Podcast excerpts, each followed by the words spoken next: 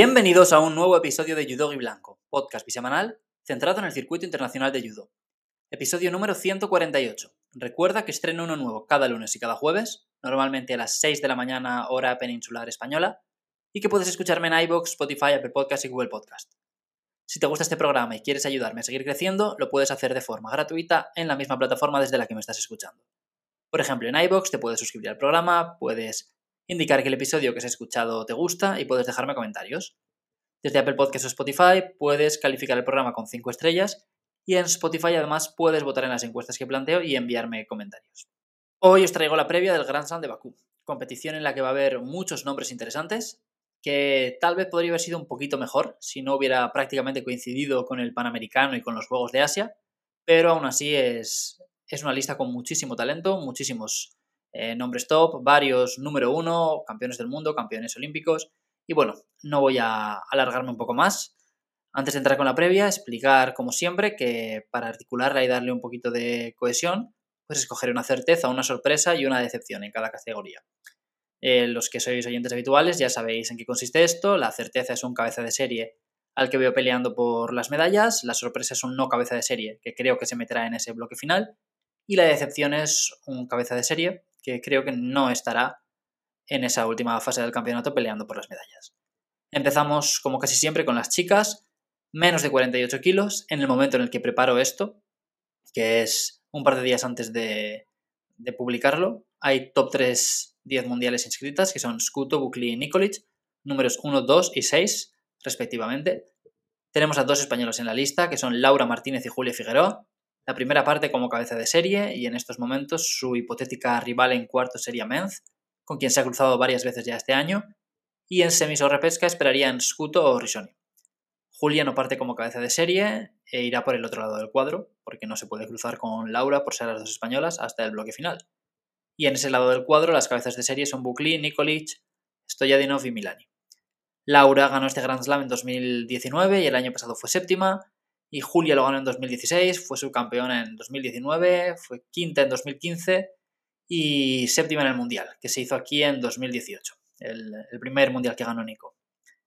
Como siempre, aparte de las españolas, pues hay multitud de parejas de compatriotas, están las serbias, las italianas, las israelíes, hay dos rusas, Giliazova y Dudina. Sorprende ver a Bugli sola, no está Pont. Y bueno, hablando ya del pronóstico, pues mi certeza aquí es Bukli. Creo que tras las dudas generadas hace unos meses, vuelve a estar muy bien situada y que la no selección de Pont para el europeo pues refuerza mucho su posición y pienso que esto puede darle mucha confianza. Como posible decepción diría Risoni, pero en dos de las tres últimas compes se metió en la lucha por las medallas y le voy a dar el beneficio de la duda, así que me quedo con Menz, porque la veo perdiendo con Laura, si no antes incluso, y cayendo también en esa repesca con, yo creo que sería Risoni, porque no creo que, que Scuto pierda en cuartos. Y como posible sorpresa, pues hay varias judocas que pienso que pueden colarse. De hecho, no diré que hay más nivel fuera de las cabezas de serie que dentro, porque hay nombres muy potentes aquí pero creo que Stangar, que ha ganado pues, dos oros y un bronce en sus cuatro últimas compes, podría meterse. Por supuesto, Julia, también Malka, las dos rusas. Pero voy a aprovechar para hablar de Babulfat. No sé si le dará, honestamente, para meterse en la lucha por las medallas, pero me apetece destacar su nombre. A lo mejor os suena un poquito porque perdió con Aitana Díaz en las semis del Mundial Cadete hace unas semanas y ahí acabó subiendo al podio porque ganó un bronce. Ya había sido campeona, subcampeona del mundo cadete el año pasado y este año ha ganado tres Copas Europeas Cadetes. En el Mundial Cadete además eliminó a la, a la japonesa en su primer combate. Es una tía muy buena en suelo y aquí debuta en Grand Slam. Hablando de compatriotas, que siempre es importante en esta categoría, pues todas se evitarían hasta el bloque final, menos las serbias, que si llegan eh, los dos acuerdos de final, pues acabarían pegándose ahí. Recordad que esto lo grabo pues, unos días antes de que salga, entonces pueden entrar y salir judocas de la lista, y fastidiar esto, pero es así como están las cosas en estos momentos. Luego puede que cuando se. Bueno, cuando comience el, el Grand Slam, pues la lista sea diferente y entonces, pues todos estos hipotéticos cruces y demás ya no, no sean igual. Menos de 60 kilos, hay tres top 10 mundiales que son Agayev, Fran Garrigós, vigente campeón del mundo, que estrenará el dorsal rojo aquí, y Georgi Sardalasvili, números 2, 4 y 5. Hay mucho talento en la lista también, y como en menos de 48, muchas parejas de compatriotas que cada vez más cerca de París pues intentan demostrar que son la mejor opción para su país. Una de las más interesantes o la más interesante es la francesa, Mekitze Valadie Picard, Eh, también los azeríes, que tienen mucho talento y van a jugar en casa, aunque creo que es una lucha algo más descafinada porque no envían a Bairamov. O sea, está Gayev un poquito solo como, como punta de lanza. Pero bueno, aparte de ellos, vemos a otros. Están Serik Valle y Smetov, que los dos parten como no cabezas de serie. Eh, junto a Billy viaja Vimiani, de quien hablé hace un par de semanas, igual que de Smetov. Hay dos rusos, que son Zerbekov y Abdulaev, y dos italianos, Pantano y Carlino. Y Pantano ya no solo debe preocuparse de si Carlino o Aversa le pueden acabar pillando, sino que tiene que volver a meterse en los puestos de clasificación directa, de los que ha salido tras el Campeonato de África que él no disputó, pero disputaron otros judokas que, le han adelantado. Mi certeza es Frank Garrigós. Confío en que estrene el dorsal con una medalla. Se pegaría en cuartos con Kim y en semis o en la repesca con Sardalasvili o Valadie Picard. Son nombres muy peligrosos, pero bueno, él es campeón del mundo por algo. Fue quinto el año pasado, también en 2019, y creo que llegará la medalla en Bakú para él. Curiosamente, también confío bastante en Kim. Es el único coreano de la lista, en parte porque Lee va a estar disputando el Campeonato de Asia unos días después y me parece que puede mantener la buena dinámica del Masters, donde fue tercero cargándose a Takato.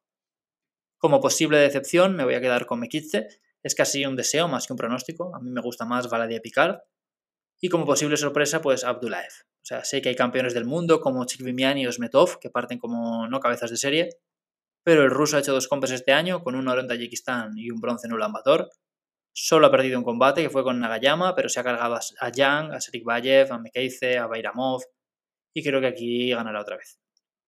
Me, o sea, volverá a pelear por las medallas. No sé si ganará.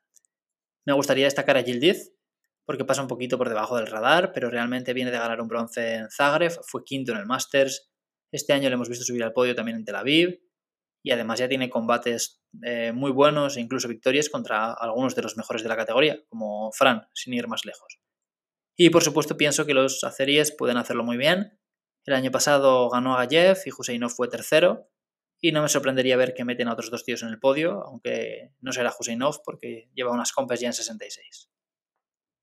Menos de 52 kilos, hay 7 top 10 mundiales en el momento en el que preparo esto, que son Krasniki, Giles, Pup, Primo, Jufrida, Balhaus y Neto, números 1, 3, 5, 6, 8, 9 y 10, respectivamente.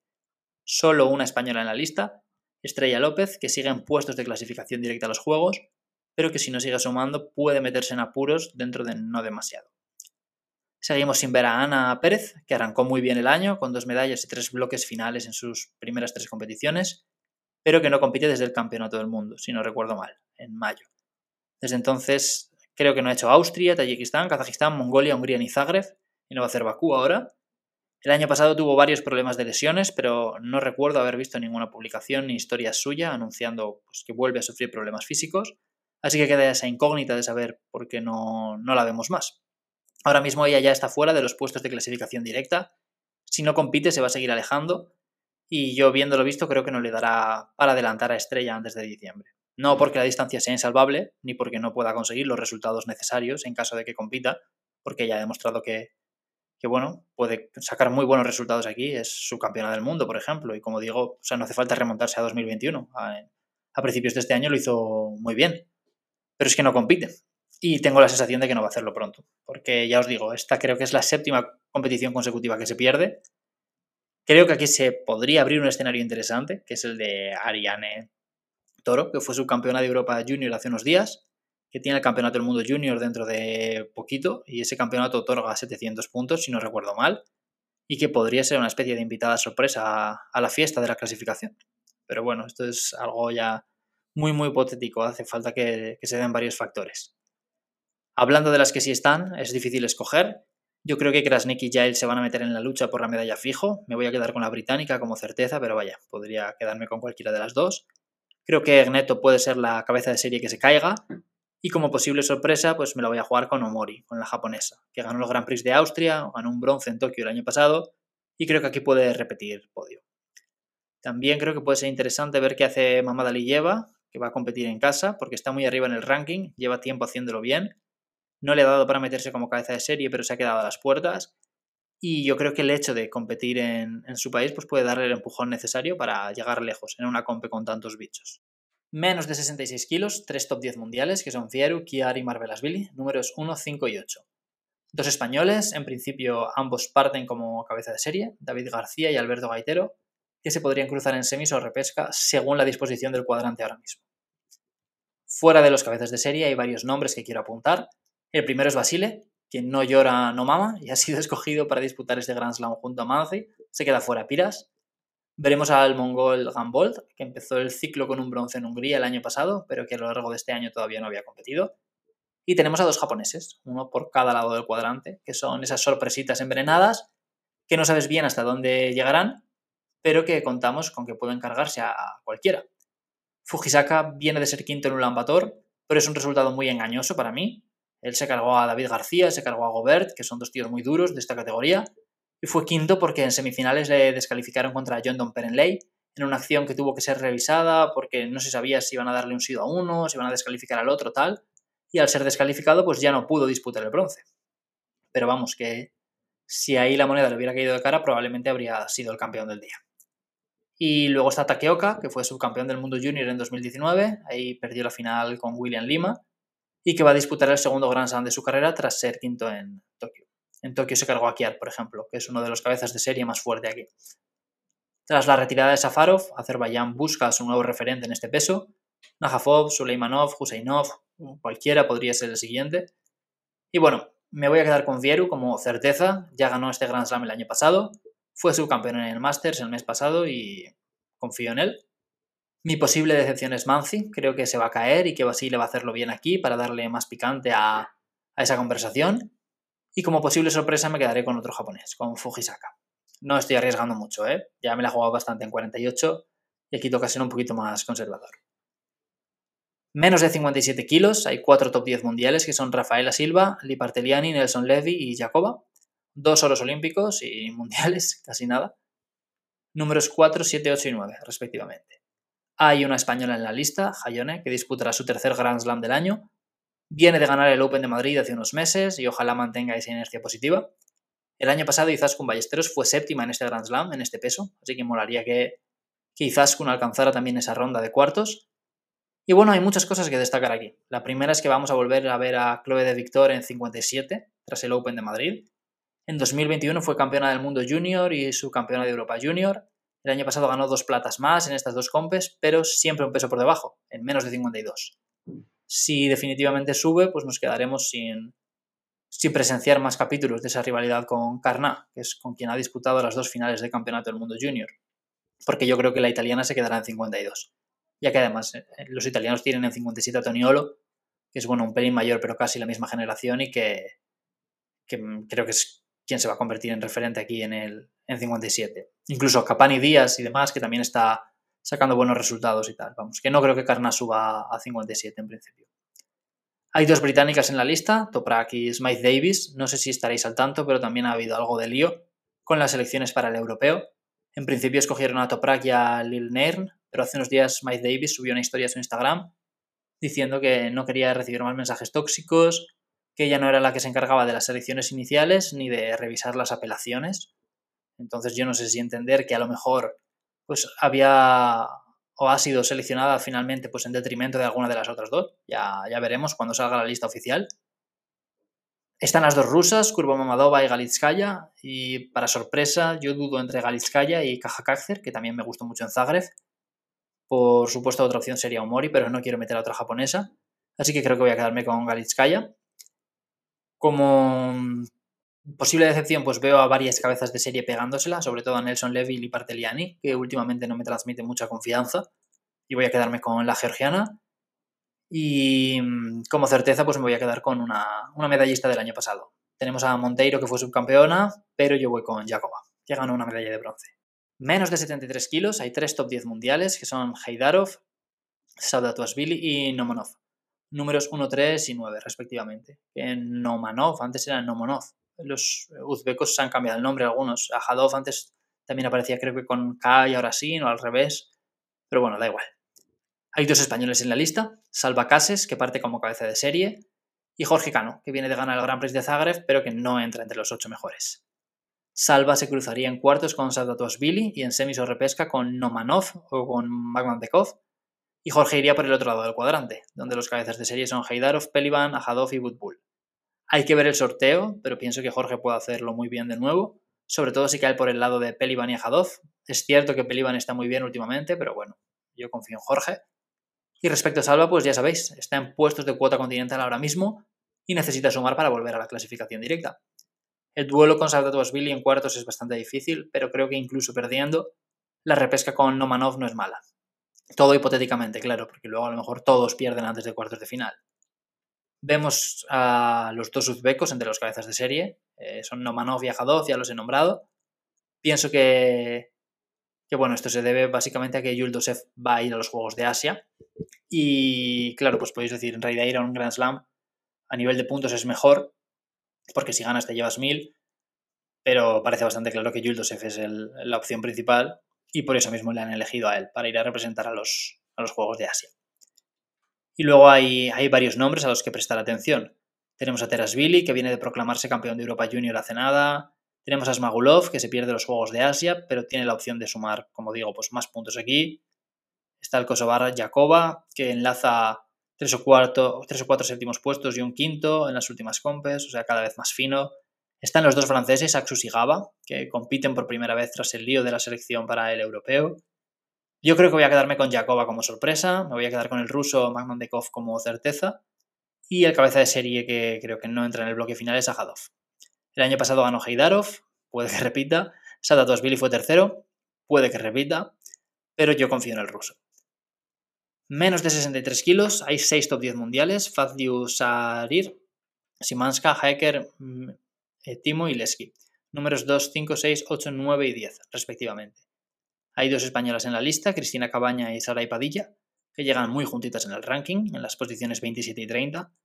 No son las únicas compatriotas que aparecen en la lista, vemos que hay dos israelíes entre las cabezas de serie, Sarir y Semes, hay dos neerlandesas, Van Liesut y Vandenberg, hay dos croatas, Cristo y Oberán, Suele ser una categoría muy abierta, pero tengo clara mi certeza hoy, que es Fastliu, porque está cada vez más asentada, ya es la número 2 del mundo y se está convirtiendo en una cosa muy muy seria, pese a que todavía es bastante joven. De las cabezas de serie, pues el año pasado Lesky y Semes sacaron medalla, oro y bronce, también sacó medalla Vandenberg, que fue subcampeona, y voy a quedarme con, con esta última como, como certeza. Y como decepción, pues voy con alguien que, eh, bueno, a ver, realmente es Simanska, enlazaba seis competiciones peleando por las medallas, pero últimamente ha competido menos, fue séptima en el Masters, falló en el Mundial, no sé, creo que, puede caerse. Están casi todas las medallistas del Mundial en este peso, falta Bergnenu, la campeona, pero veremos a Leski, veremos a Fanny Sud, veremos a Ozbas, y pienso que como siempre será un día entretenido aquí. O sea, no me sorprendería que cinco de las ocho cabezas de serie se cayeran antes de octavos, por decir algo. Menos de 81 kilos, hay tres top 10 mundiales, Cassion, Vari y Muki, números 2, 9 y 10. Llama la atención porque no entra Molae, que representa Azerbaiyán ahora, o por lo menos en el momento en el que grabo no está, pese a que Azerbaiyán sí que ha, subido ya su lista. Hay dos españoles, Mendiola y Urquiza, los dos parten como no cabezas de serie, a ver qué les depara el sorteo. El japonés Kohara, que no estará en los Juegos de Asia ni en los Juegos Olímpicos, porque han confirmado a Nagase acude a la cita de Bakú y es uno de los grandes candidatos al oro junto a Kase. Están los hermanos Borchasvili, el campeón olímpico de Río Kubetsov, pero tengo la sensación de que no hay tantos cocos como otras veces. Sigue siendo una lista dura, pero bueno, ya, ya veremos. Mi certeza es Kojara, porque va por el lado fácil desde mi punto de vista. O sea, a un lado los cabezas de serie son Kase, Alba, Irak, Borchasvili y David, que son cuatro cocos, y al otro lado son Kojara, Muki, que es un tío irregular, aunque este año estaba mejor, pero que si tiene un mal día se puede ir pronto fácil, Vari y Cavelius. Entonces, entre Casa y Kohara, que son mis dos grandes candidatos al oro, y bueno, míos sí me imagino mucha gente, creo que el japonés lo tiene más fácil. Como decepción me quedo con Cavelius y como posible sorpresa voy a meter a TKF, porque juega en casa. Aunque creo que Wachit Borchasvili, que también irá por el lado fácil del cuadrante, porque su hermano y compatriota está en el otro, también puede llegar lejos. Poco más que decir aquí, creo que si el sorteo acompaña, España puede hacerlo bien, el año pasado Case fue subcampeón, un Bari ganó un bronce, ya veremos si repite. Menos de 70 kilos, hay 8 top 10 mundiales. Creo que esta va a ser la categoría más interesante. Están Van Dijk, Matic, Zechko, Telsidou, Sunoda, Gagio, Butkereit y Kaflan. Números 2, 3, 4, 6, 7, 8, 9 y 10. Sunoda se pegará en cuartos, hipotéticamente con Telsidou, la rival que le impidió disputar la final del Masters el mes pasado, y en semis o repesca iría con Van Dijk o Kaflan. Para esto hace falta que ninguna de las no ranqueadas se cuele ahí, claro. Hay varios duelos de compatriotas, aunque se echan falta alguno más. Están Vietsko y Matic, que se cruzarían en semis tras haberse pegado en la final de Zagreb hace unas semanas. Están Van Dijk y Polin, pero ya no hay muchos más, ¿eh? Y es una pena porque podríamos haber visto a Scochimarro o a Pinot. Pero bueno, otra vez será. Fuera de las ranqueadas está Jits Brown como única representante británica. Peterson Pollard sigue recuperándose, aunque ya entrena, y en principio estará lista para el europeo. Yo aquí veo difícil que muchas no ranqueadas se cuelen, honestamente. Confiaba en Taimazova, pero ha desaparecido de la lista. O sea, cuando se publicaron las listas estaba, pero ahora ya no está. Podría hacerlo Martina Espósito, tal vez, que vuelve a competir tras mucho tiempo fuera. No sé, Moscalu, Polling. Son nombres que me vienen. Pero confío mucho más en las ranqueadas, vaya. Por quedarme con una, pues apostaré por Kosovo, por Loriana Kuka, que tras el Mundial bajó de 78 a 70, ya lleva cuatro compes aquí, consiguió un bronce y un quinto puesto en las dos primeras, y es cierto que en las dos últimas pues se fue en su primer combate, pero bueno, aún así yo apostaría por ella. Como certeza me quedo con Aisonoda, que creo que se vengará de Telsidú, y mi posible decepción es Woodgrade, porque la veo perdiendo con Matic primero y luego pues en repesca con Vietko o con Gagie. Menos de 90 kilos hay tres top 10 mundiales, que son Todd Matthew y Van números 8, 9 y 10. Un español en la lista, que es Dani Nieto, y que llega con la flechita hacia arriba tras el quinto puesto conseguido en Zagreb, donde aparte de meterse en la lucha por las medallas, le vimos competir de tú a tú contra grandes judokas del circuito, como Niman, Todd y Samichuchi. Esta es una categoría en la que veo mucha igualdad entre cabezas de serie y no ranqueados. Es verdad que en los cabezas de serie hay mucha pólvora y mucho palmarés, hay joyería, ¿no? Hay campeones del mundo como Magdoff y Van medallistas olímpicos como Todd, quintos puestos en juegos como Zegank y Niemann, pero es que fuera tenemos al subcampeón olímpico Tripel, tenemos a Igor Nikov, que es doble campeón de Europa, tenemos a Wak, que es campeón de Asia, campeón del mundo y bronce olímpico, está el japonés Nagasawa, que es bronce en el campeonato del mundo y campeón del mundo por equipos en 2017. Hay que ver cómo lo hace. Eh, Japón ya ha confirmado a Murao para los Juegos, pero aquí veremos a, Nagasawa, que no compite desde el Grand Prix de Zagreb de 2022. Y con un perfil más bajo llega a Kalkatsi, de Georgia, que no tiene muchas oportunidades porque en su país, pues ya lo sabéis, hay varios bichos por delante de él, pero que fue campeón del mundo junior hace unos años, fue campeón europeo sub-23, aunque es cierto que en Grand Slam y Grand Prix nunca le ha ido bien. No tiene medallas ni combates por ellas, creo que su mejor resultado es un séptimo puesto. Me quedaré con Van como certeza. Creo que el cabeza de serie que se cae es Ivanov. Y mi sorpresa es Triple, que ya le toca empezar a, espabilar. Menos de 78 kilos, 6 top 10 mundiales, que son Lanier, Belandi, Stenhuis, Wagner, Bem y Aguiar.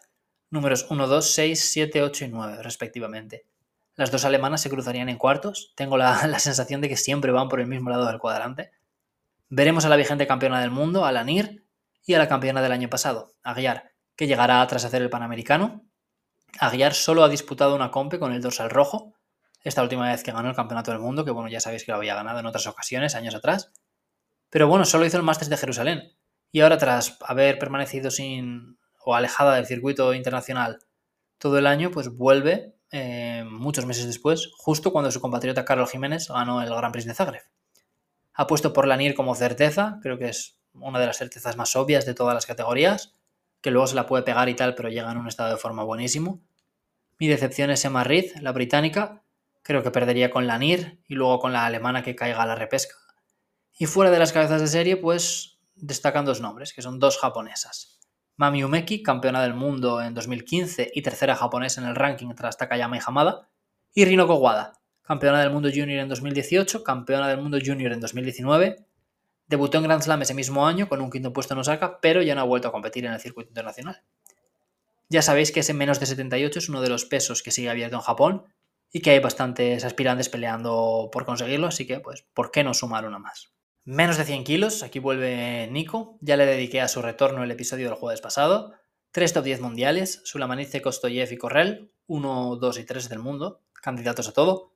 Entre los cabezas de serie, además, pues hay otros nombres muy reconocidos como Katarina, Fonseca, Age, Fara y Kanikovsky. Tendríamos un duelo de laureados en cuartos con Sulamanitsa y Kanikovsky, los dos judokas que han ganado tres oros desde que empezó el ciclo olímpico. Se han enfrentado cinco veces a lo largo de su carrera, con tres victorias para el georgiano y dos para el ruso.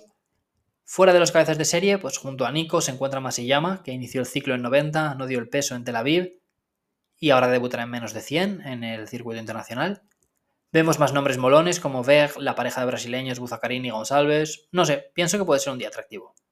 Voy a apostar por la nueva leyenda del podcast Kanikowski, la, como certeza, porque no falla casi nunca.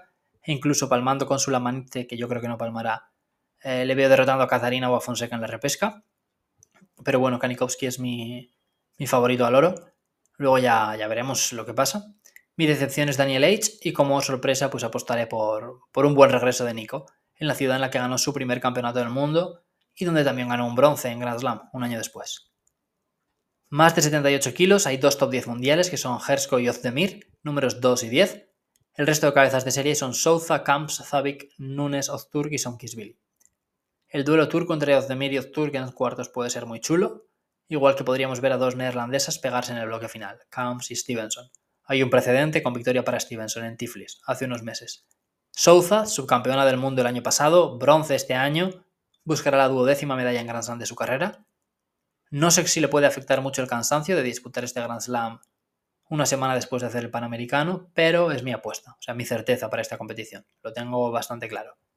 Mi decepción es Billy, porque no creo ni que llegue a cuartos, pero aún haciéndolo pienso que perdería con Hersko primero y luego con Kamps o con Zavik. Y mi posible sorpresa pues tiene poquito de sorpresa, pero como empieza fuera de los puestos de cabeza de serie, cumple los requisitos. Es otra japonesa, es Sara Asaina. Ella es la campeona del mundo en 2018, campeona del mundo en 2021, pero desde, esa, desde ese campeonato del mundo solo ha disputado una compa en el circuito internacional, que es el Open de Overward, el año pasado. Allí se cargó a Dico en semifinales, pero perdió la final contra Tolofua. Por este motivo, pues empieza desde muy abajo en el ranking, pero creo que la situación será muy distinta cuando termine este Grand Slam. Y cerramos con más de 100 kilos, una categoría con varios puntos de interés. Hay tres top 10 mundiales, que son Pumalainen, Tasoev y Kokauri, números 6, 7 y 9. Será la primera competición de Pumalainen desde que ganó el Masters y creo que se puede meter en semis otra vez, porque su rival en cuartos va a ser Sipox y me parece pues ganable. Lo que más me apetece aquí es ver a los georgianos matarse, a Tusisvili y Zalasvili, que se cruzarían en cuartos. Ya lo hicieron en el Masters, creo que en repesca, y ganó Zalisvili. Y si Zalisvili consigue otro mejor resultado que el de Tusisvili, pues le va a tocar remar mucho a Tusisvili. También podrían pegarse los eh, neerlandeses Meyer y Snipe, aunque ellos lo harían en semis o en repesca. Y otro duelo de compatriotas interesantes, pues sería claro el de los rusos, Tasoev y Basaev, aunque estos, bueno, este no se daría hasta el bloque final. Ahora mismo Tasuev aventaja a Basaev, pero los dos tienen papeletas para acabar en el podio cuando termine el día y no me sorprendería ni siquiera ver una final entre los dos rusos. ¿eh? De hecho, yo voy a apostar por Tasoev como certeza, por Basaev como sorpresa y creo que el cabeza de serie que se cae es Sipok. Y bueno, con esto voy a dejar el, el programa. Espero que os guste la previa. Me podéis dejar algún comentario con cosas con las que estéis de acuerdo, coincidáis conmigo, cosas en las que no estéis de acuerdo. Si tenéis algún pronóstico que queráis hacerme llegar o compartir con otros usuarios, lo que sea. Ya sabéis que la caja de comentarios de iBooks está, está ahí para todos. Y lo dicho, voy a dejar ya aquí el programa. Os deseo un feliz inicio de semana y me despido ya. Chao.